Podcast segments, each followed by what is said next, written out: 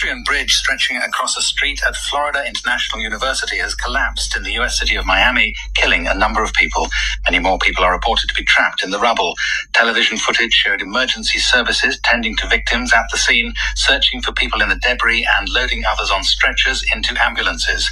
The 950 ton bridge was only opened on Saturday.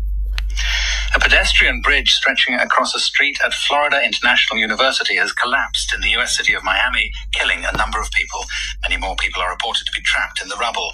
Television footage showed emergency services tending to victims at the scene, searching for people in the debris and loading others on stretchers into ambulances. The 950 ton bridge was only opened on Saturday. Pedestrian bridge stretching across a street at Florida International University has collapsed in the US city of Miami, killing a number of people. Many more people are reported to be trapped in the rubble. Television footage showed emergency services tending to victims at the scene, searching for people in the debris and loading others on stretchers into ambulances. The 950 ton bridge was only opened on Saturday. A pedestrian bridge stretching across a street at Florida International University has collapsed in the US city of Miami, killing a number of people. Many more people are reported to be trapped in the rubble. Television footage showed emergency services tending to victims at the scene, searching for people in the debris and loading others on stretchers into ambulances.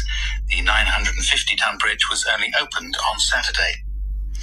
A pedestrian bridge stretching across a street at Florida International University has collapsed in the US city of Miami, killing a number of people. Many more people are reported to be trapped in the rubble. Television footage showed emergency services tending to victims at the scene, searching for people in the debris and loading others on stretchers into ambulances. The 950 ton bridge was only opened on Saturday.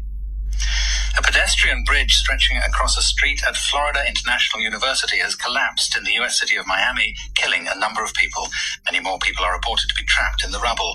Television footage showed emergency services tending to victims at the scene, searching for people in the debris and loading others on stretchers into ambulances.